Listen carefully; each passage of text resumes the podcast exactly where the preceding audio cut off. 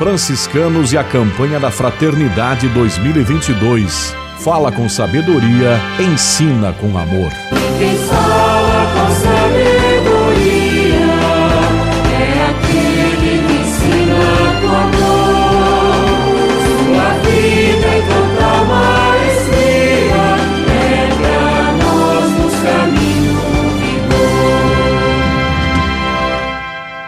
Esta é a nossa série de entrevistas sobre a campanha da Fraternidade 2022.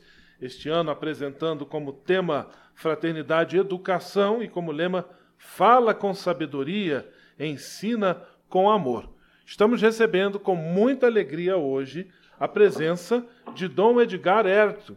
Ele é bispo de Palmas, Francisco Beltrão, no Paraná, e o bispo referencial para educação do Regional Sul 2 da Conferência Nacional dos Bispos do Brasil, a CNBB.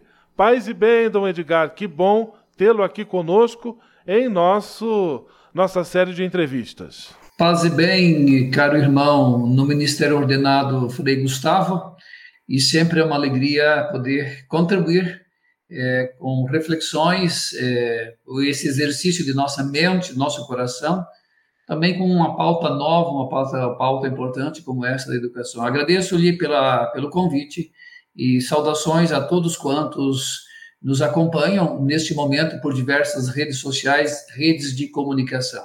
Dom Edgar, que relação nós podemos enxergar entre a missão que Jesus confiou a seus discípulos e o ofício de ensinar? É, muito bem. Eu, na segunda parte da resposta, quero pensar nessa palavra evangelização. Mas, Frei Gustavo e, eu, e aqueles que nos acompanham, a primeira recomendação que faço, por uma experiência que estou fazendo já pela segunda vez, mergulhando de cabeça no texto base.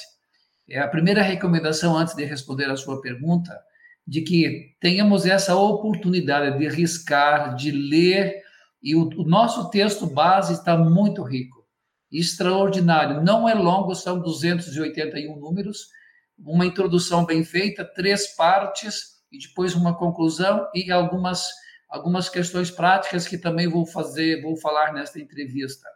Mas a primeira recomendação, vamos ler o texto, vamos partilhá-lo, vamos convidar as pessoas de nossas relações, nossas comunidades, de nossas escolas, vamos convidar para que muitas pessoas tenham acesso ao texto base, porque ele é muito científico, ele é didático, ele é pedagógico, ele oferece-nos dados importantes, não só números, mas uma reflexão em todas as áreas acerca da educação. Vamos à pergunta. Então, na segunda parte do texto base, existe uma palavra colhida, trazida do Papa Francisco, cujo, cujo significado é esse discernimento discernir, decidir e escolher antes de agir, então temos isso. A ação também ela é importante, mas temos a palavra, o verbo escutar na primeira parte, o discernir na segunda e o agir na terceira. Então, a partir do número 100, dos números 143, encontramos um subtítulo chamado Jesus Cristo, Mestre e Educador, ou seja, a pedagogia da sua missão. E no Evangelho há evidências de que os discípulos de Jesus se dirigem a ele como mestre. Isso é importante. Mestre, o discípulo se aproxima para aprender, como alguém que fala com sabedoria e ensina com amor, que é o nosso lema que vem lá do livro do Antigo Testamento, é, de Provérbios. Mas essa pedagogia nós sentimos, essa sabedoria e o ensinar em Jesus Cristo, tanto a seus discípulos como também na multidão. Esse olhar para a multidão é isso é, é de grande importância para essa missão confiada dos discípulos no ofício de ensinar, olhar, contemplar quem são os nossos protagonistas. Eu estou falando para quem? Então, o modo de ensinar de Jesus modificou a vida das pessoas. Repito, o modo de ensinar modificou a vida das pessoas. Ele ensina com misericórdia, com bondade, com amor. As atividades de Jesus podem ser basicamente reunidas ou resumidas em três atitudes. Em primeiro lugar, anunciar, ensinar. O verbo ensinar é também aquilo que nós falamos de catequizar. Isso é importante. Jesus, então, ele anuncia, ensina e cura. Diríamos, são os verbos que resumem as atividades de Jesus. A comunidade dos discípulos gera novas relações humanas que convidam a todos para aderirem ao reino de Deus. Então, seguir Jesus pelo caminho do discipulado consiste em aprender dele como se deve construir novas relações. E a educação é isso, é nós aprendemos a estabelecer relações. Que relações são estas? Relações fraternas, fundamentadas em atitudes de amor ao próximo e do perdão que ele mesmo deve percorrer no caminho de seu ministério. Foi isso que Jesus realizou. Então, nós somos do Mestre discípulos missionários educadores, podemos dizer assim. Aquilo que ele diz, ide e ensinai, no, no Evangelho de São Mateus 28. Portanto, pela pedagogia do amor, do diálogo, da compaixão e do cuidado com a vida. Se eu disse antes que o terceiro verbo era o verbo curar, aí está o cuidado pela vida. Bom, vamos à pergunta, o centro. Para mim, Frei Gustavo, evangelização e educação são irmãs gêmeas. Costumo dizer, pois elas focam os mesmos protagonistas do reino, ou seja, crianças, adolescentes, jovens e adultos. À luz da fé, queremos refletir sobre a educação em nosso país, convictos de que ela é indispensável para a construção de um mundo mais justo e fraterno. A realidade da educação nos interpela e exige profunda conversão de todos. E também para o mundo da educação, como para o mundo da evangelização, para o mundo da missão, em todos quantos é, nos foi confiado esta missão, exige da parte nossa uma verdadeira mudança de mentalidade, essa metanoia. Por isso que te, os temas sociais eles vêm no tempo da quaresma, porque é um tempo de conversão, é um tempo favorável. Então, no mundo da educação, é a terceira campanha da fraternidade que temos sobre a educação. O que é que diríamos assim desde há 40 anos, 82 a primeira, de nesses 40 anos houve conversão da nossa parte em relação ao mundo da educação? Então, assim, essa missão confiada por Jesus aos discípulos e a nós é termos consciência de que somos todos evangelizadores e educadores. Conosco em nossa série de entrevistas, Dom Edgar, ele é bispo da Diocese de Palmas Francisco Beltrão, no Paraná, referencial do Regional 2, Sul 2 da CNBB para a Educação, e nos dá a alegria de participar aqui conosco hoje sobre a colaboração da igreja no mundo da educação, a educação católica. Dom Edgar, além de manter as escolas, as universidades, quais são as outras maneiras da igreja dialogar com o mundo da educação? Frei Gustavo, isso é histórico. A igreja sempre valorizou a ciência e o conhecimento, inclusive o conhecimento técnico e científico, muitas vezes atacado e até menosprezados por meio do qual participamos da obra da criação. No entanto, não se pode reduzir a educação apenas à transmissão de conhecimentos. Também vale a pena dizer, como eu disse, a evangelização e a educação sempre juntas. E, se não temos tempo aqui, mas é um capítulo muito importante. O início da, da educação, como o mundo, as universidades, aonde nasceram, em que contexto nasceram, isso é muito importante para quando nós queremos entender em especial o ensino superior, as universidades. Portanto, à luz da palavra de Deus, a campanha de 2022 quer nos ajudar a compreender duas lições sobre o ato de educar. A primeira diz respeito ao valor da pessoa como princípio da educação. A segunda se refere ao ato de educar de conduzir ao reto caminho, não a repressão, por exemplo, mas orientar a pessoa no caminho de uma vida transformada, verdadeiramente convertida à luz da palavra de Deus. O texto base que já falei na introdução indica-nos, a partir do número 255, 12 inspirações para iniciar um diálogo com o mundo da educação. São 12 oportunidades que temos como caminhos, como portas abertas para esse, iniciar esse processo. E, por coincidência, são 72 possibilidades de atividades que temos, que o texto base indica para as nossas dioceses, paróquias e comunidades. É interessante, vou, vou me referendar a algumas aqui. Por exemplo, a formação de professores. Como nós podemos atuar também na formação de professores? Atuação no mundo da política em favor da educação. Isso é importante. Dialogar sobre o ensino religioso. O ensino religioso é uma questão que não está ainda resolvida no, resolvida no Brasil. Como ensinar, o que ensinar, métodos, pessoas preparadas.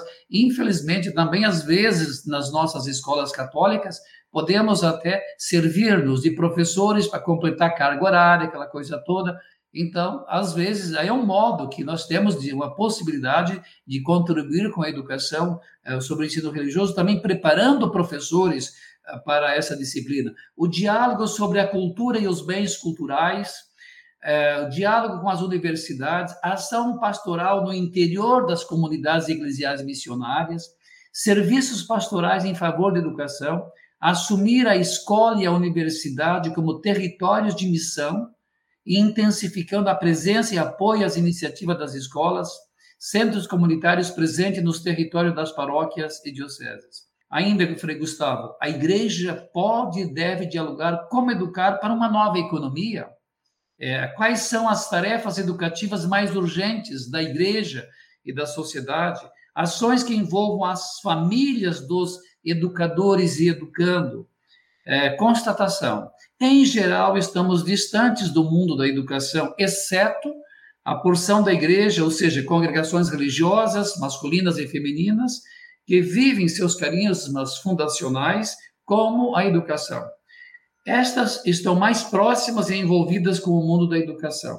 Ainda estamos carentes dessa presença é, católica, sem dizer católica, mas eu gostei de uma presença, de um texto que li esses dias, a presença, uh, diríamos assim, uma presença apostólica, que ela é muito mais do que uma placa eclesial católica ou de outra denominação, ou uma placa com o nome de uma determinada congregação religiosa. Então, é, é, eu creio muito, Frei Gustavo, nessa presença apostólica da igreja no mundo da educação. Dom Edgar Hértil, bispo de Palmas Francisco Beltrão, conversando conosco aqui em nossa série de entrevistas sobre a campanha da fraternidade. E qual é o papel, Dom Edgar, das instituições educacionais católicas na construção da sociedade atual? As instituições católicas inserem-se na missão salvífica da Igreja, especialmente na exigência da educação da fé. Elas têm em conta os atuais condicionamentos culturais, define-se precisamente pela referência explícita ao Evangelho de Jesus Cristo, que deve radicar-se na vida e na consciência dos fiéis. A educação católica no Brasil tem contribuído de forma significativa para a consolidação de uma prática educativa que ajude a sociedade a entender e mitigar questões eh, que marcam o contexto do mundo em que vivemos, tratando da complexidade do interrelacionamento dos fenômenos, tais como a pobreza, consumo predatório, degradação ambiental, deteriorização urbana, saúde, conflitos e violação dos direitos humanos que ameaçam, inclusive aquilo que o Papa tem falado tanto, a ecologia integral. Então, é uma presença nossa aí dentro. As escolas católicas, enquanto comunidade educativa ou comunidades educativas, são lugares de encontro, aquilo que nós estamos falando muito de uma educação integral da pessoa humana por meio de um projeto pedagógico que tem o seu fundamento em Cristo, orientado para orientando assim para realizar uma síntese entre fé, cultura e vida. Eu tenho percebido muitas escolas confessionais têm feito uma estão fazendo uma uma leitura muito importante sobre isso nos seus diríamos assim, no projeto pedagógico.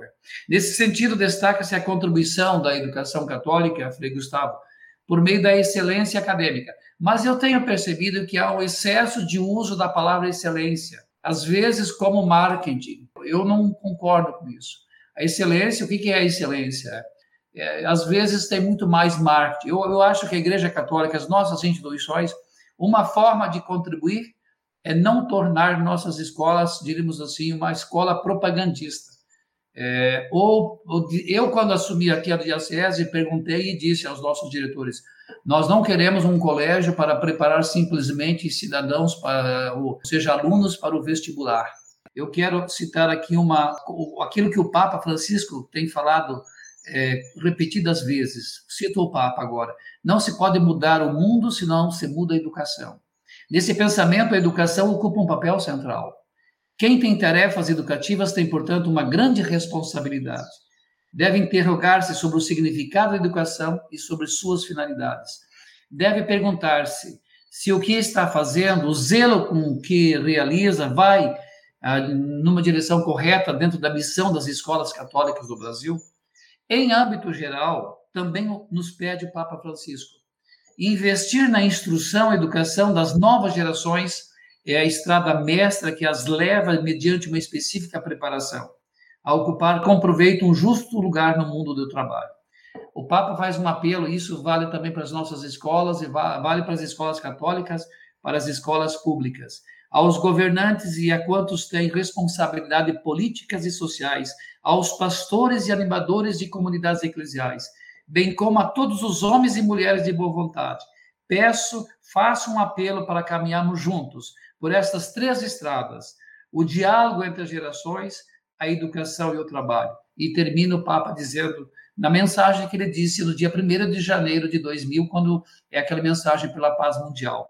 Ele disse, então, é, três estradas: o diálogo entre as gerações, a educação e o trabalho e termina dizendo com coragem e criatividade. O Papa Bergoglio tem se, se pronunciado muitas vezes a respeito da educação. O Pacto Global da Educação, que é, ele propôs também e que infelizmente não foi possível realizá-lo na sua inteireza, em virtude da pandemia, mas mesmo assim, do jeito que foi realizado, do modo, nas reflexões mais de uma forma remota, com certeza é, um, é uma grande contribuição para envolver agentes principais na, edu na educação, é, ou seja, a igreja, família e a sociedade. Sociedade, igreja e família como tripé para que tenhamos eh, uma educação de qualidade, uma, uma educação integral e uma educação humanizada e humanizadora. Nossa série de entrevistas, estamos com muita alegria conversando com Dom Edgar, bispo de Palmas Francisco Beltrão, o tema é educação católica. Dom Edgar, eu quero agradecer a sua participação, a generosidade com que atendeu nosso convite e desejar também bênçãos aí na sua missão, no pastoreio junto à Igreja Particular de Palmas Francisco Beltrão e também em animar o tema, a reflexão em torno da educação no Regional 2 da nossa CNBB. Um grande abraço, tudo de bom, paz e bem. Paz e bem, Frei Gustavo e a todos quantos nos acompanham. Franciscanos e a campanha da Fraternidade 2022. Fala com sabedoria, ensina com amor.